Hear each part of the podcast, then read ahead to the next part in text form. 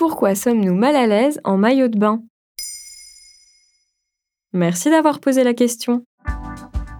L'été, c'est la saison des plages. Et plage rime avec maillot de bain. Short, bikini, monokini, les possibilités sont multiples. Mais selon un sondage IFOP réalisé en juin 2023, la moitié des Français de plus de 18 ans se sentiraient mal à l'aise en portant cet indispensable de l'été, soit environ 25 millions de personnes sur le territoire. Cette tendance concerne d'ailleurs en majorité les femmes, puisque deux tiers d'entre elles déclarent avoir un problème avec le fait de se montrer en maillot de bain.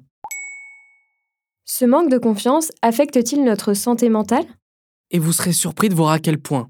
D'abord, près de la moitié des Français déclarent que la perspective de s'exposer au regard des autres à la plage ou à la piscine a déjà été une réelle source d'angoisse. Et près d'un quart de ces personnes disent même avoir traversé des épisodes dépressifs à l'approche de l'été dans la perspective de montrer leur corps. Car l'été rime aussi avec toutes sortes de pressions sociales, comme celle du summer body par exemple, qui consiste à faire tout son possible pour avoir un ventre plat et des jolies cuisses sur la plage, justement. Pourquoi avons-nous un problème avec notre corps?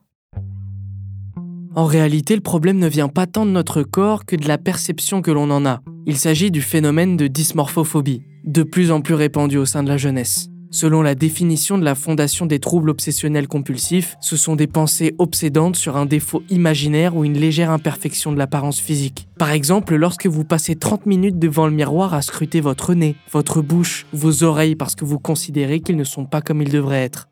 Mais tout le monde n'est cependant pas atteint de dysmorphophobie. Selon Dominique Adel Casuto, endocrinologue nutritionniste spécialisé dans le comportement alimentaire dans un article du magazine Pourquoi Docteur, Selon le manuel MSD, 2 à 3 de la population sont touchés par ce trouble. Mais en réalité, il est impossible de le savoir réellement.